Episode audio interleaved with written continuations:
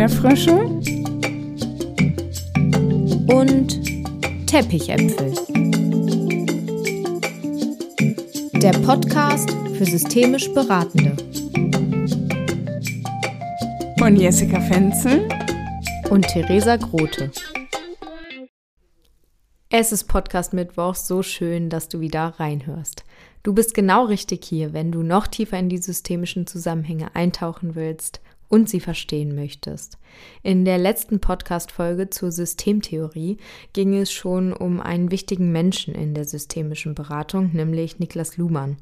Und in dieser Woche wollen wir da anknüpfen und heute soll es um zwei wichtige PionierInnen gehen, nämlich Steve DeShazer und Inso Kimberg. Jessica gibt hier heute Einblicke in die lösungsorientierte Beratung. Und jetzt noch eine Info vorab. Und zwar haben wir euch bereits schon über den 9.9.2023 informiert. Save the Date für ein großes Podcast-Event, was wir planen. Und dafür möchten wir euch für die Planung mit einbeziehen und beteiligen. Und hierfür haben wir eine Umfrage online gestellt, an der ihr teilnehmen könnt und die Rahmenbedingungen für das Podcast-Event mitgestalten könnt. Schaut hierzu gerne in euren Mails, wenn ihr schon mal Kontakt zu uns hattet, oder nehmt auf Instagram an der Umfrage teil. Und ihr findet auch in den Show Notes den Link zu der Umfrage. Wir freuen uns, wenn ganz viele Menschen bis zum 22.02. an der Umfrage teilnehmen. Und wir freuen uns auf euer Feedback und auf die Mitgestaltung zu unserem großen Podcast-Event. Und jetzt viel Spaß mit der Folge. Bevor ich jetzt auf den lösungsorientierten Ansatz eingehe, möchte ich total gerne noch ein paar Rückmeldungen hier teilen, die uns einfach ganz viel Freude machen. Theresa und ich, wir freuen uns, wenn ihr uns Dinge schreibt und Rückmeldungen da lasst, so wie zum Beispiel Stefanie, die schreibt, ich möchte euch Danke sagen für den ganz wunderbaren Podcast, den ich mit großer Freude regelmäßig höre und dadurch sehr inspiriert werde. Oder Samir schreibt, ich verfolge den Podcast und kann gar nicht genug davon bekommen. Und Janina schreibt zuerst Doppelpunkt, danke für diesen wunderbaren Podcast. So schön, wenn ihr uns durch eure Feedbacks motiviert, dran zu bleiben, weitere Themen für den Podcast zu finden, noch mehr Interviews zu führen und diesen Weg, diese Herzensmission, das systemische Denken und Handeln in die Welt zu bringen, auf jeden Fall weiter zu gehen. Schön, dass du dabei bist. Diese heutige Folge soll sich um den lösungsorientierten Ansatz von Steve DeShazer und Inso Kimberg drehen.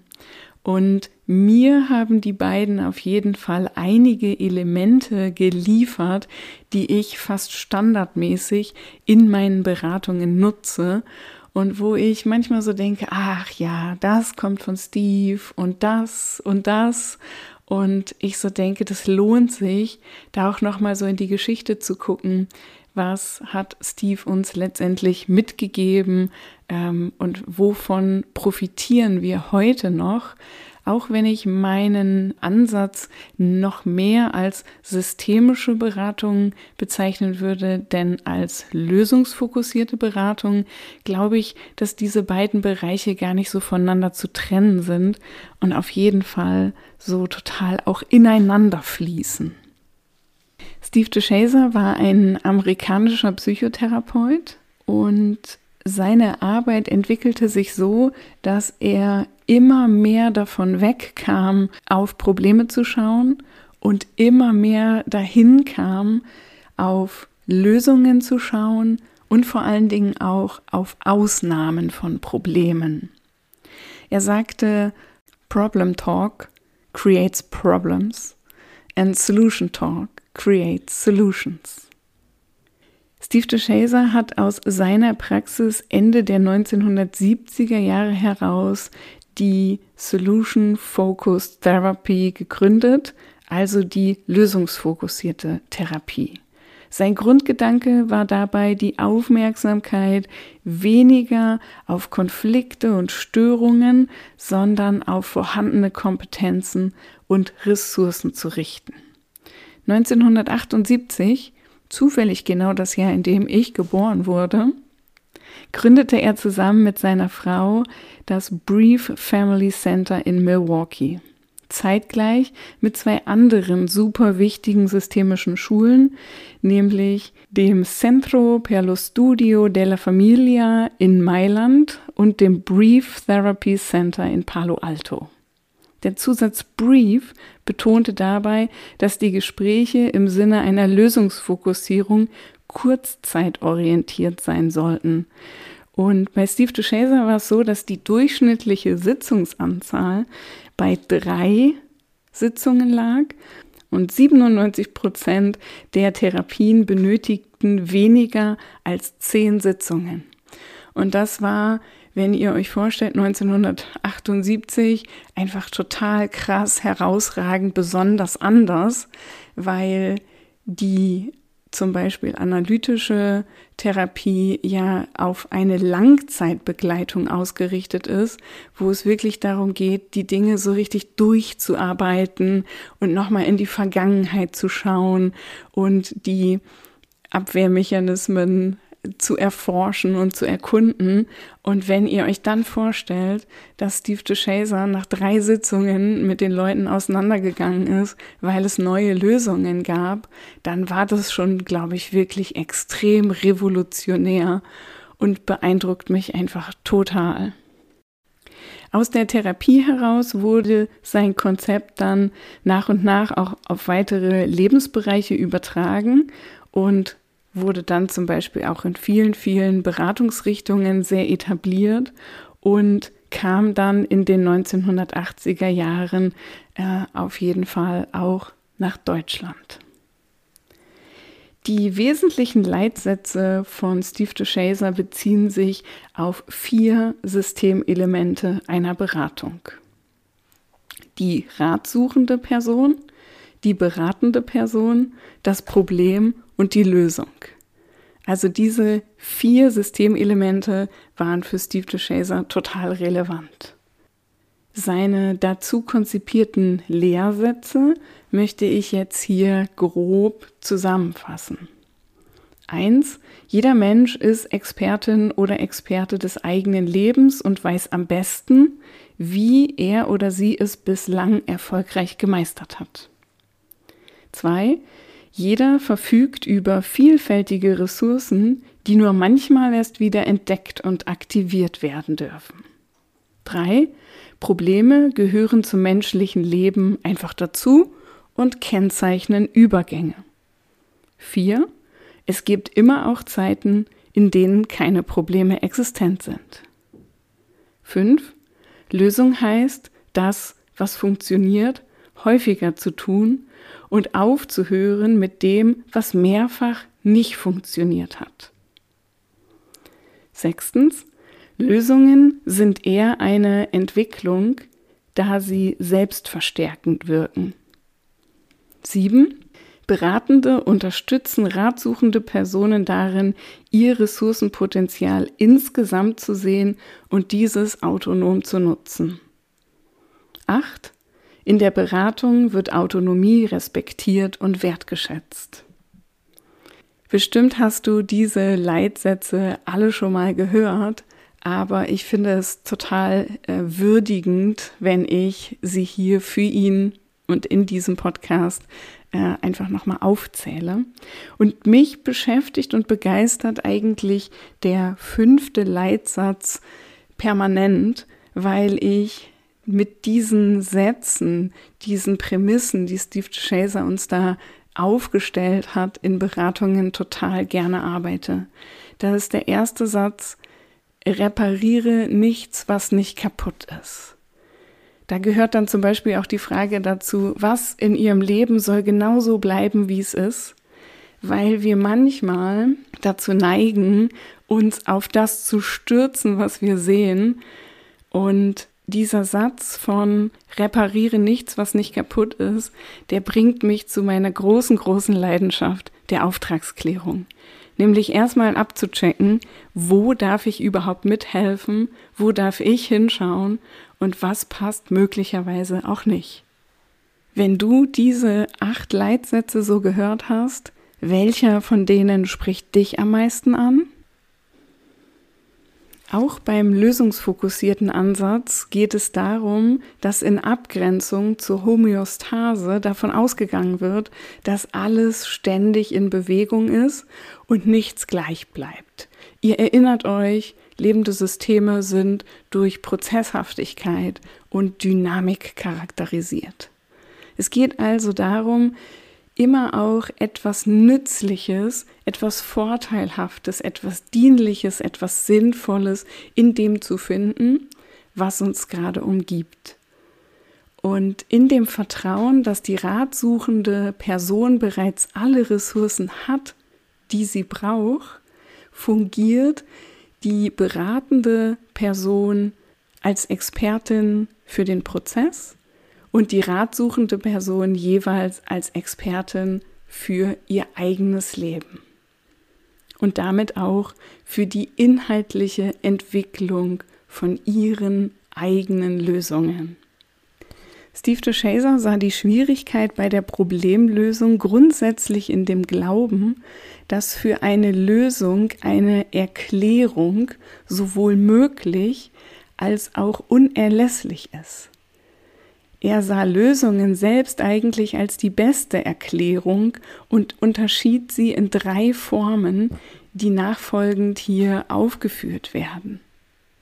Lösungen, zu denen wir bereits in der Gegenwart Zugang haben, Lösungen, die wir schon in der Vergangenheit erlebt haben und Lösungen, die für uns in der Zukunft möglich sein werden.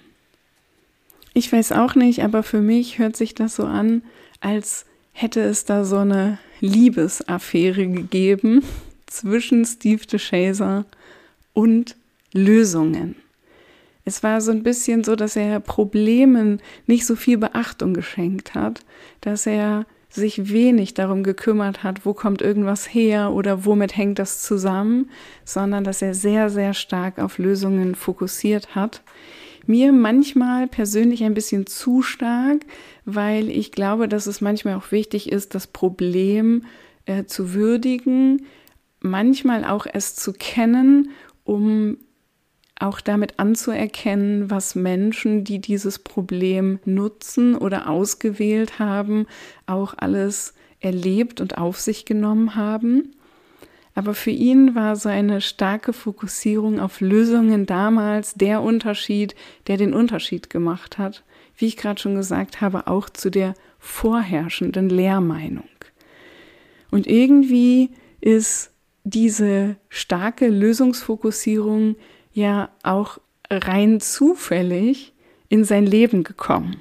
So zumindest habe ich es weitergegeben bekommen. Zum einen von Bamberger, der ein Buch geschrieben hat, das lösungsorientierte Beratung heißt, und zum anderen von meiner wunderbaren Kollegin Margret Gröne, die auch an meinem inneren Konferenztisch sitzt. Ihr erinnert euch vielleicht an diese Podcast-Folge. Und Margret hat Steve DeShazer mehrmals persönlich getroffen und hat ihm zuhören dürfen, wie er erzählt hat, wie er zur lösungsfokussierten Beratung gekommen ist. Und das, was ich da manchmal von ihr höre, möchte ich hier auch gerne mit euch teilen.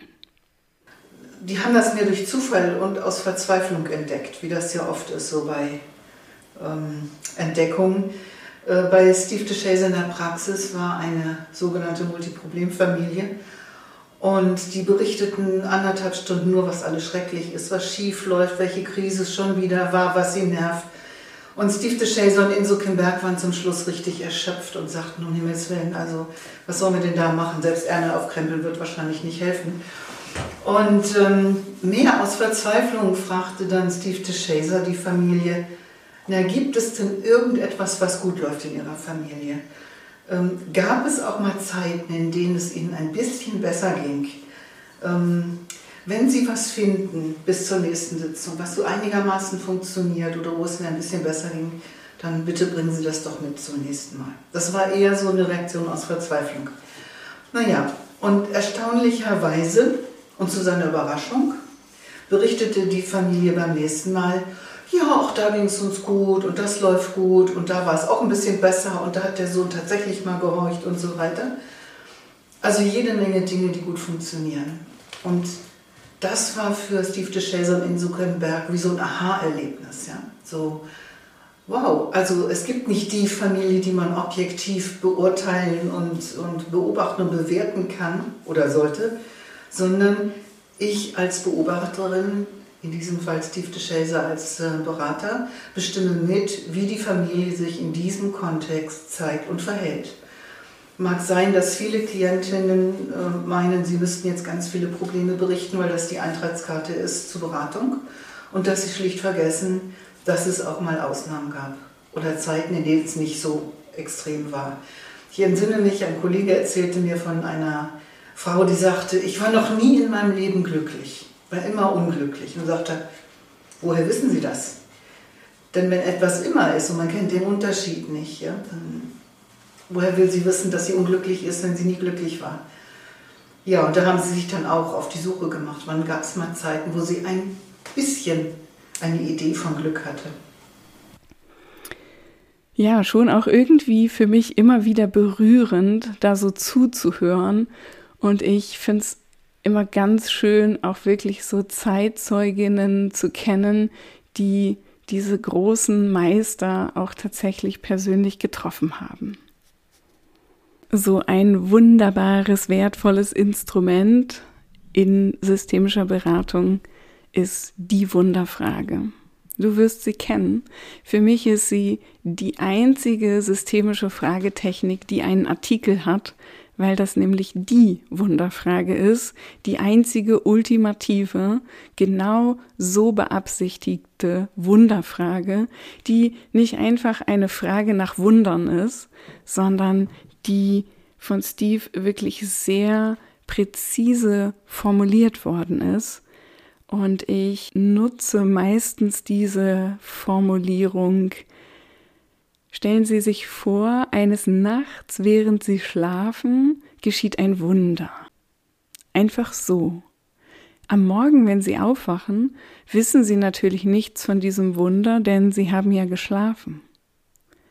Woran würden Sie am nächsten Morgen merken, dass ein Wunder geschehen ist? Diese Wunderfrage fokussiert auf diesen Moment, wo jemand merkt, hier muss doch ein Wunder passiert sein. Und wo vielleicht auch jemand merkt, eigentlich ist die Welt gar nicht komplett auf links gedreht und alles ist anders. Und wenn meine Probleme verschwunden sind und wenn sich meine Anliegen in Luft aufgelöst haben, dann steht keine Blaskapelle vor meiner Tür, dann regnet es keine roten Rosen, dann, dann werden keine Einhörner vor meinem Fenster vorbeifliegen, sondern viele Dinge werden auch genauso bleiben, wie sie jetzt gerade sind. Vieles läuft auch schon gut und an dem Tag, nachdem das Wunder geschehen ist, werde ich ganz viele Dinge auch genauso machen wie jetzt. Mir morgens meine Zähne putzen, unter die Dusche steigen, ähm, mein gewohntes Frühstück zu mir nehmen. Und ich glaube, dass eine der Absichten von Steve DeShazer war, den Menschen zu sagen, wenn sowas wie ein Wunder passiert und all das, was sie sich wünschen, tatsächlich in Erfüllung geht, dann ist gar nicht so viel anders und wollte den Menschen möglicherweise auch die Hürde oder auch die Angst vor der Veränderung nehmen, in dem klar ist, dass viel Vertrautes auch genau so bleiben würde. Und natürlich lädt die Wunderfrage dazu ein, hypothetische Lösungen zu konstruieren. Also wie würden Veränderungen eigentlich spürbar sein? Wie würde es sich auch ein Stück weit anfühlen oder was könnte man vielleicht beobachten, wovon man jetzt noch gar nicht so genau davon ausgehen kann, dass es im direkten Zusammenhang mit der Lösung steht. Das heißt, die Wunderfrage nutze ich auch an der Stelle, wo es darum geht, dass Menschen nicht automatisch so Lösungsansätze da haben.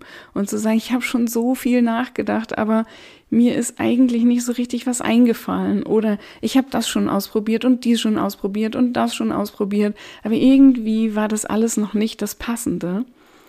Und dass es dann darum geht, vielleicht mit der Wunderfrage diesen Anspruch an die große, große Veränderung auch ein bisschen zu reduzieren. Aus den Arbeiten von Steve DeShazer und Inso Kimberg ist so eine Art vereinfachter Ablauf für eine lösungsfokussierte Gesprächsführung erwachsen, die aus wieder acht Punkten besteht, ähm, die ich jetzt hier kurz aufzählen werde. Das erste wäre so ein Einstieg.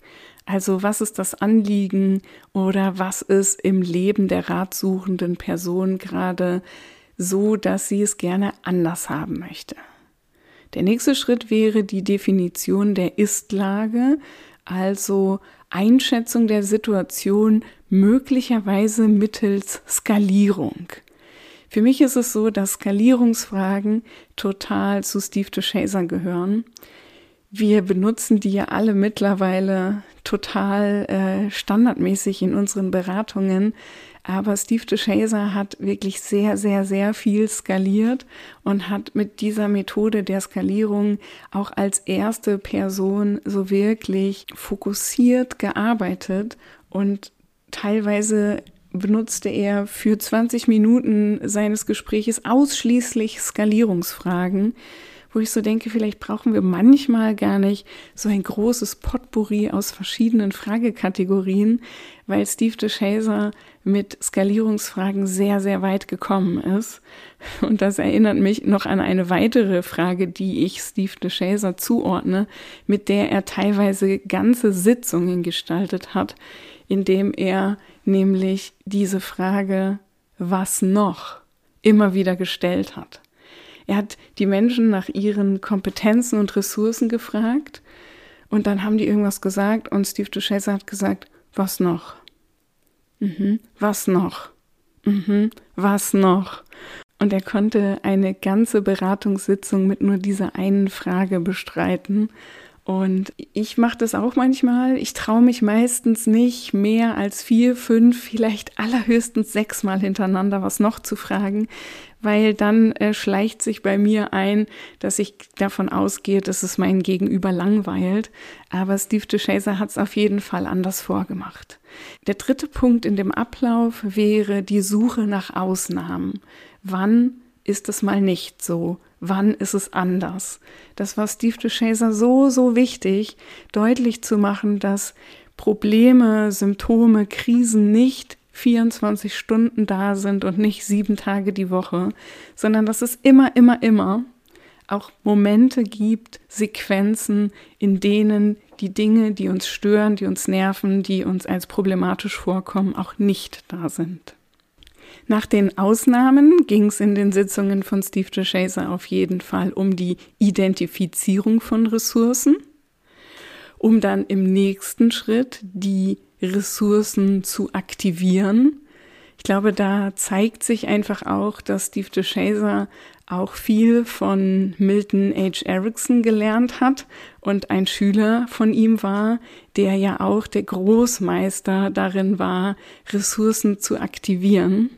Dazu müsste ich dann aber noch mal eine eigene Podcast-Folge aufnehmen. Der sechste Punkt in dem Ablauf wären dann Experimente oder Aufgaben oder sogenannte Verschreibungen. Der siebte Punkt ist dann die motivationale Innervierung.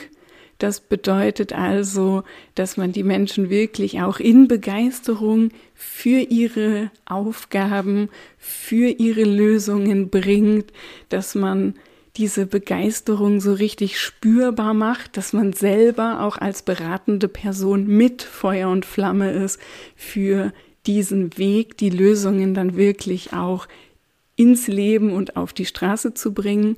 Und der achte Punkt wäre dann die Beendigung dieser Sitzung. Das heißt also, dass dieser Ablauf sich schon stark unterscheidet von dem, was ich sonst so über systemische Beratung erzähle, weil er einfach so wichtige Punkte wie Auftragsklärung, wie Hypothesenbildung, auch wie den Tanz um das Problem, all diese Bausteine sind daher quasi wie rausgelöscht und der Fokus liegt eben ganz klar auf Skalierung, Ausnahmen, Ressourcen, Aktivierung, Experiment, Motivation und Schau.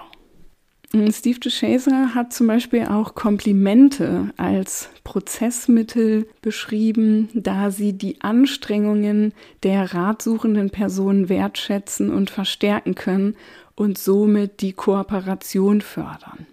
Also das bedeutet, dass er den Menschen auch immer wieder Komplimente gemacht hat und sich selber damit auch gezeigt hat, auch mit seiner Wahrnehmung.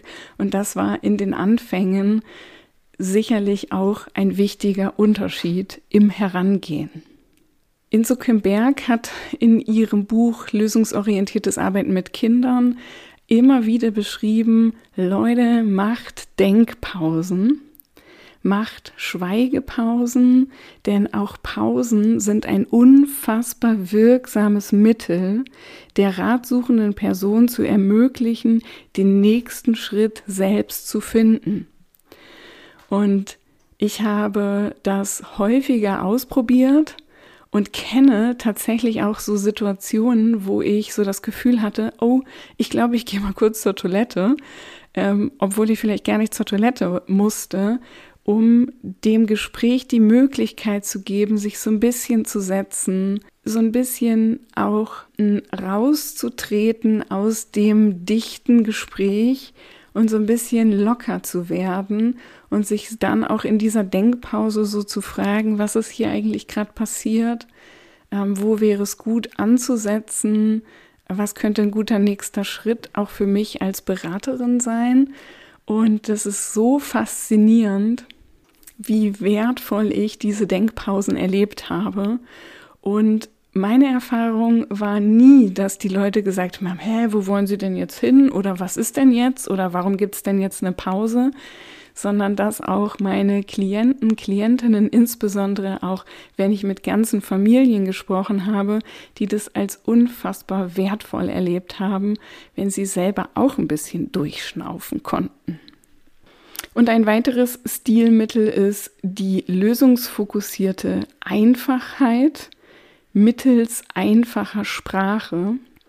Und ich glaube, dass das etwas ist, wo, wenn ich es jetzt so lese, ich so denke, ja, vielleicht kann ich mir da auch noch mal wieder einen Fokus drauf setzen, dass wir auch in unserer Sprache nicht so abgehoben, super systemisch unterwegs sind, sondern Steve DeShazer war einfach so mittendrin in solchen Sitzungen, hat ganz viel, glaube ich, aus dem Herzen heraus gemacht und hat sich ja für eine für eine Einfachheit ausgesprochen.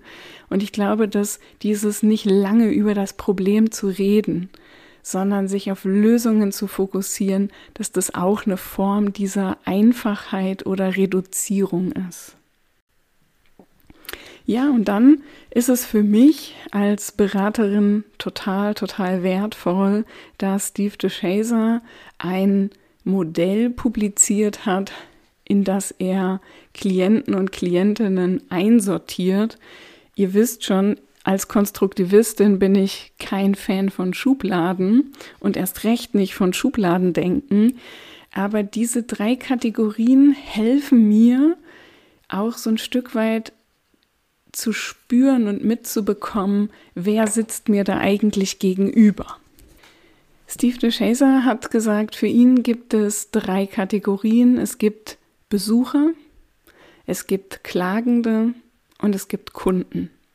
Und natürlich sind damit auch Besucherinnen und Klagende und Kundinnen gemeint die Klienten und Klientinnen oder die zu beratenden Personen einzuteilen in diese drei Kategorien kann nützlich sein, weil ich gemerkt habe, wie viele, viele andere Kollegen und Kolleginnen auch, dass je nachdem, wer mir gegenüber sitzt, brauche ich auch eine unterschiedliche Herangehensweise.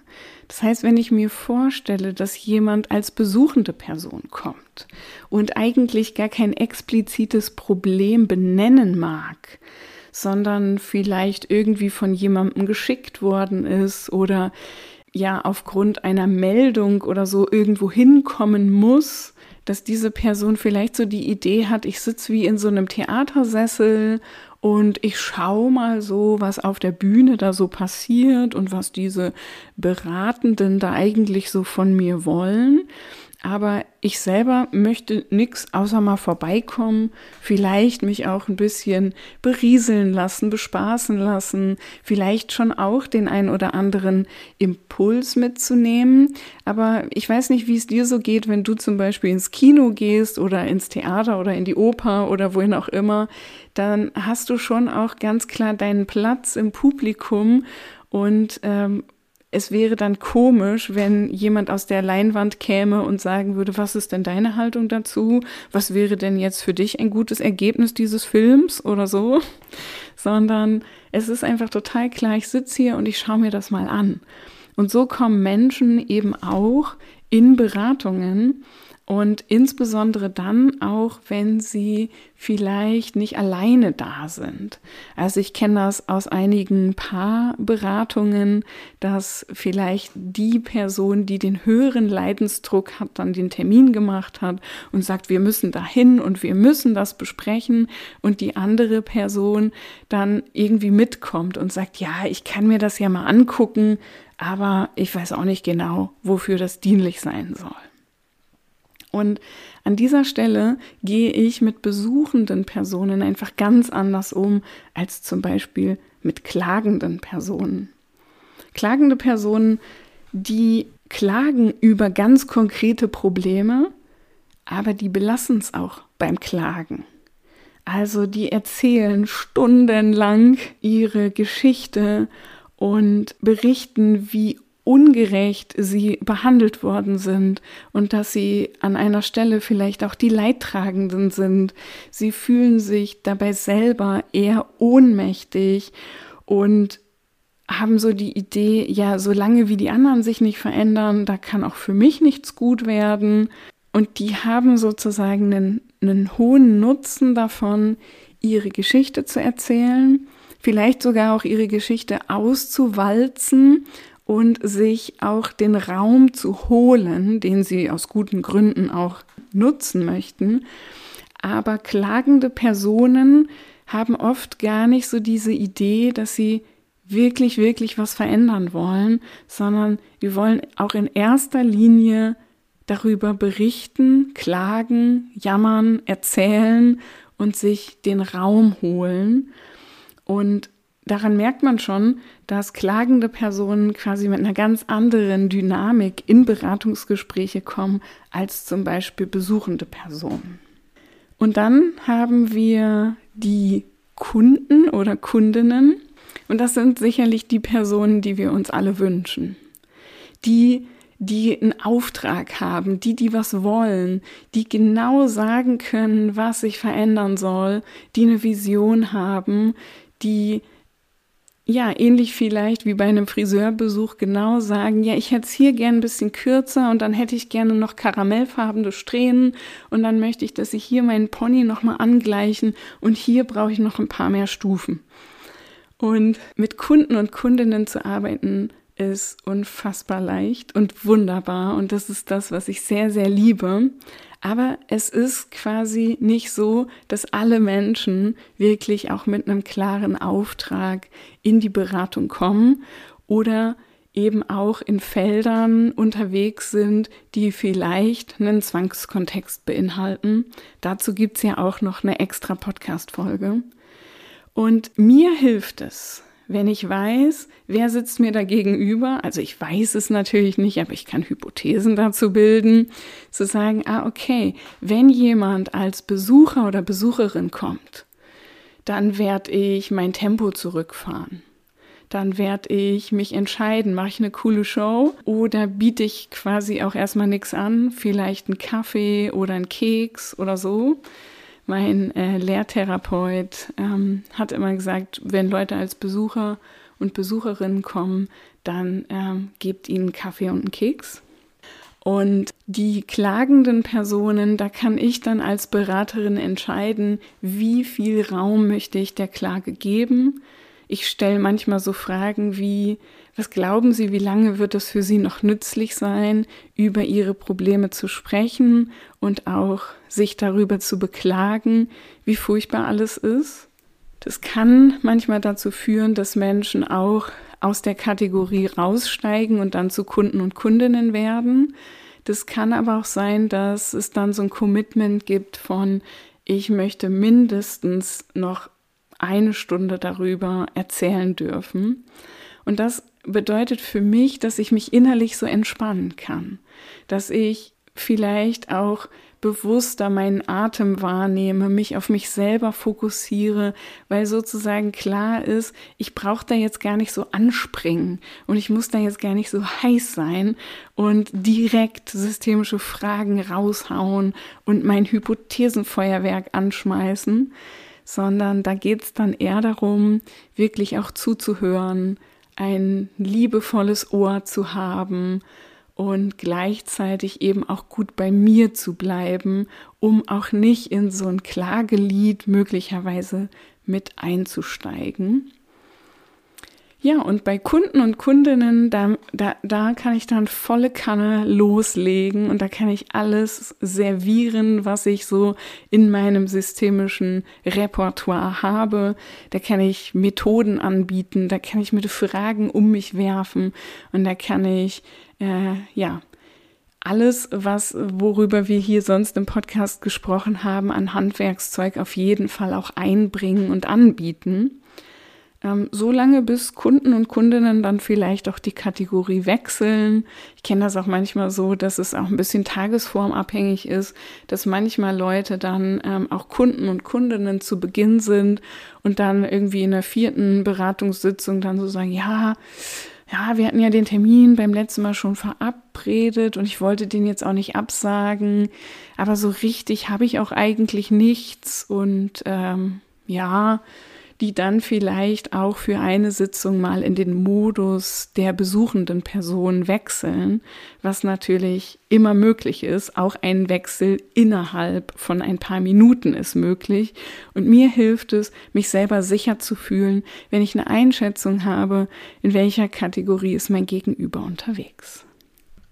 Ja, und ich merke selber so, wenn ich so ins Sprechen komme, dass ich einfach total leidenschaftlich werde und dass ich äh, sozusagen auch immer schneller spreche, weil ich so denke, danke Steve, danke für die Wunderfrage, danke für Skalierungsfragen, danke für den Fokus auf Ausnahmen, auf Ressourcen, danke für deine Leitsätze und vor allen Dingen für diese Kategorisierung. Ich bin Fan und weiß aber, dass Steve DeShazer auch sehr für seinen Ansatz kritisiert worden ist. Er selber hat das kommentiert mit kein Ansatz funktioniert immer. Und so ist der lösungsorientierte Ansatz vor allem ungeeignet, wenn es um Schwierigkeiten geht, bei denen es nicht ausreicht, auf vorhandene Ressourcen zurückzugreifen, sondern vielleicht auch neue Fähigkeiten erst erworben werden müssen. Manchmal ist diese sehr starke Ziel- und Lösungsorientierung für ratsuchende Personen auch schwierig. Sie kommen dann nicht so richtig in Beziehung, wenn sie das Gefühl haben, man möchte eigentlich gar nichts über ihre Probleme hören und solche stark fokussierten und klar strukturierten Gespräche können manchmal auch so diese eigenen Wünsche oder Ambitionen von Klienten und Klientinnen wenig würdigen, dass sie vielleicht selbst schon auch eine Idee haben, wie wünsche ich mir eine Beratungssitzung, wie soll mein Gegenüber darauf eingehen, hm, wie schnell oder langsam möchte ich in so einen Flow kommen, weil die lösungsfokussierte Beratung eben ja ziemlich klar auf Lösungen fokussiert. Manchmal möchten Menschen eben auch keine Beratung, die von so kurzer Dauer ist. Manchmal setzt das auch unter Druck und Menschen entscheiden sich auch für eine langfristige oder sogar langjährige Zusammenarbeit und das muss dann auch okay sein. Alles in allem finde ich es immer wieder spannend, mich auch mit diesen Großmeistern und Meisterinnen zu beschäftigen, die das möglich gemacht haben, was wir heute so ganz selbstverständlich nutzen dürfen. Das war's mit der heutigen Folge. Wenn du Fragen oder Anmerkungen zur Folge hast, dann schreib uns gerne eine Mail an erdbeerfrösche und teppichäpfel at web.de oder unter unserem Post auf Instagram unter flow. Schaut gerne in den Shownotes vorbei und nehmt an der Umfrage teil. Und wir freuen uns auch über weitere Themenvorschläge oder Wünsche für kommende Podcast-Folgen. Was müsstest du in der nächsten Folge zu hören bekommen, dass du auf jeden Fall wieder einschaltest? Join the next level.